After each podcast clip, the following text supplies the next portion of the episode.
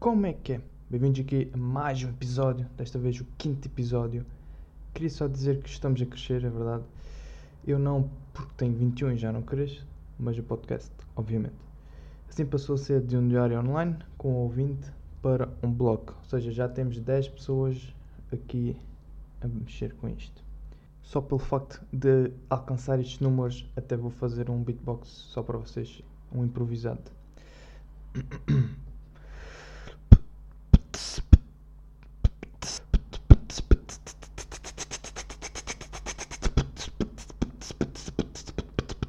Peixe na minha cabeça estava a soar muito melhor, mas pronto. Vou deixar por aqui e vamos assim arrancar de vez para o episódio. Todos nós já passamos por momentos constrangedores que por muitas vezes não conseguimos fugir. Se estivermos perante um ambiente constrangedor, a conversa originada também será constrangedora. E também, se não houver qualquer conversa neste ambiente constrangedor, também será constrangedor. Um dos maiores exemplos em que isto se verifica é os elevadores. Imaginando que estamos no elevador com um dos nossos vizinhos e quando ele entra cumprimenta-nos e nós igualmente, depois fica este silêncio até ao destino e depois quem sabe primeiro por ética diz adeus ou tchau, pronto, é uma forma de despedimento, né? Tipo, em 10 segundos só dizemos boa tarde e adeus. Acho isto muito vago. De facto, até que há mais tempo a elaborar a conversa, mas também é aquilo, tipo, não existe mais tópicos que possam ser falados em 10 segundos. Simplesmente não há. Tipo, por exemplo, pergunto, então, vizinho, e como é que vai o trabalho? E claramente que o meu vizinho não vai dar uma palestra e vai dizer, ah, vai bem ou vai mal, mais ou menos. E neste segmento eu sentirei a necessidade de o vizinho continuar a conversa, puxar a conversa que eu iniciei. Só que fica por aqui porque não há tempo.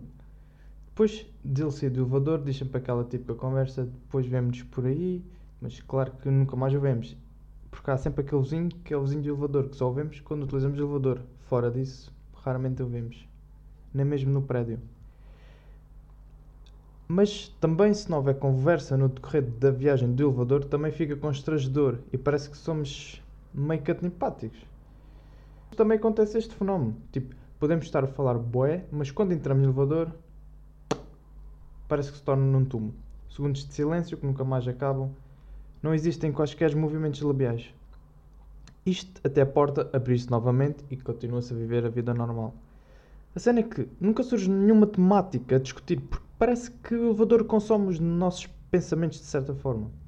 A cena é que também acontece sozinho. Sim, claro que sozinho não vamos estar a falar, né? mas estou a falar nos pensamentos, pelo menos comigo.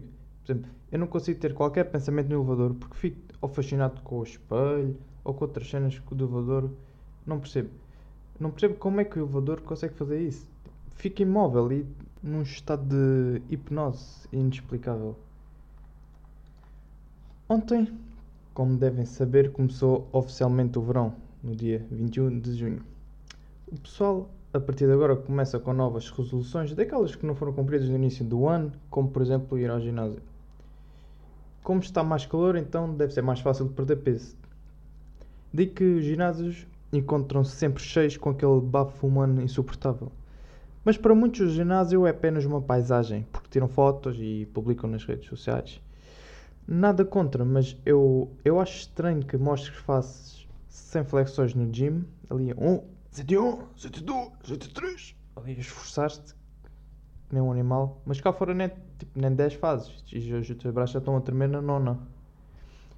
Porque és um anoréxico de músculos e claro que não consegues fazer 10 repetições, levantar 80 kg em pesos, por isso mostras que fazes uma para parecer que és forte. E não há necessidade de mostrar isso nas redes sociais porque, tipo, se andas no ginásio, nota-se claramente o corpo de ginásio formado.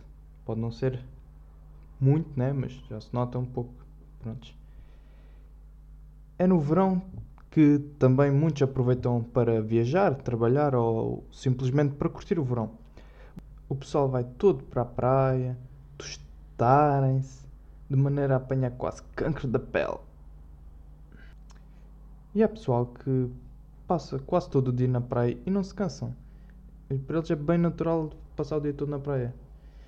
Este pessoal é quase todo estrangeiro também.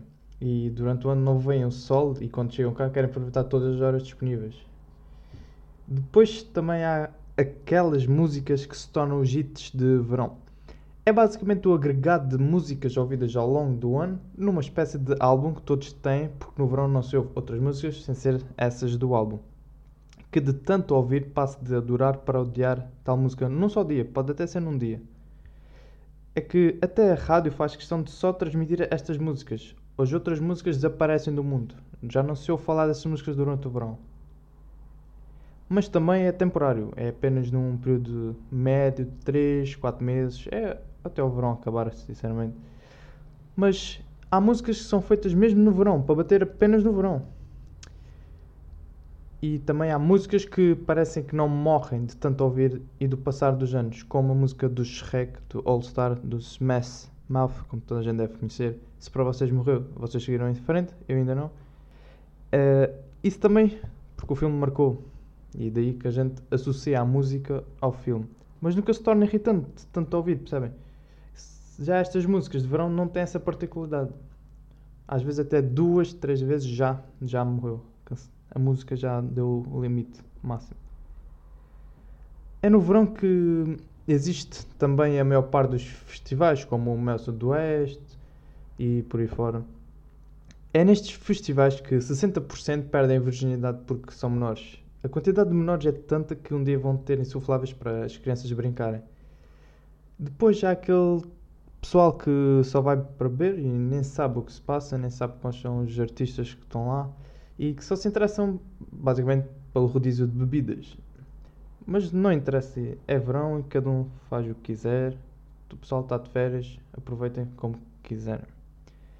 Mas para muitos o verão é sinónimo de diversão, mas para outros é trabalho, à base de trabalho. Depois necessitam de dinheiro e o verão é a melhor altura para ganhar uns trocos e ser explorado à força toda. Mas para quem trabalha no verão, sabe disso. Mas mesmo assim aceita, porque não há muitas outras alternativas para ganhar tanto dinheiro. Basicamente, o verão é, é uma nova forma de expressar um novo eu cultural. Parece uma nova personagem que surge somente no verão.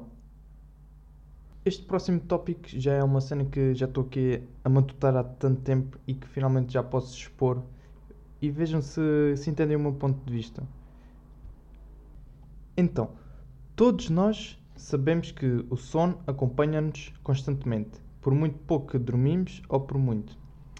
Há fases que o sono é tão pesado que adormecemos em qualquer lugar, como já aconteceu a toda a gente, ok? Quando dormimos demasiado, ou seja, para além das 8, 9 horas recomendadas, o cérebro parece que não quer funcionar e esta teimosia do cérebro faz com que nós fiquemos cansados.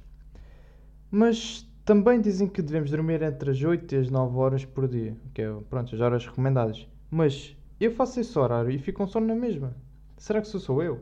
Ou isto funcionar, este, desculpem lá, este gaf que foi muito pouco profissional. Mas pronto, como eu estava a dizer, ou este horário funciona apenas com algumas pessoas e que cada pessoa tem o seu horário, ou seja, varia. As horas recomendadas varia consoante as pessoas, estão a ver? Porque tipo, eu tenho que dormir entre 10 e 11 horas para acordar fresco, mas se dormir 12 já estou com excesso de sono. Depois também há outra cena que me acontece muitas vezes que é eu ponho o despertador para acordar a tal hora, né? mas quando acordo, o despertador toca, pronto, eu volto a adiar o despertador para voltar a dormir. Passados 30 minutos, por exemplo, acordo novamente sem o despertador, dessa vez. E segundos depois, volto a adormecer, acordando mais tarde com esse despertador que eu tinha adiado. E a cena é que, à terceira tentativa para acordar, sinto que passei tipo por explosões no cérebro. Como se Cada vez que acordasse dessas três vezes, ocorria uma mini explosão no meu cérebro e sentia-me bué pesado o dia todo. O cérebro bué pesado. Até os meus pensamentos doíam.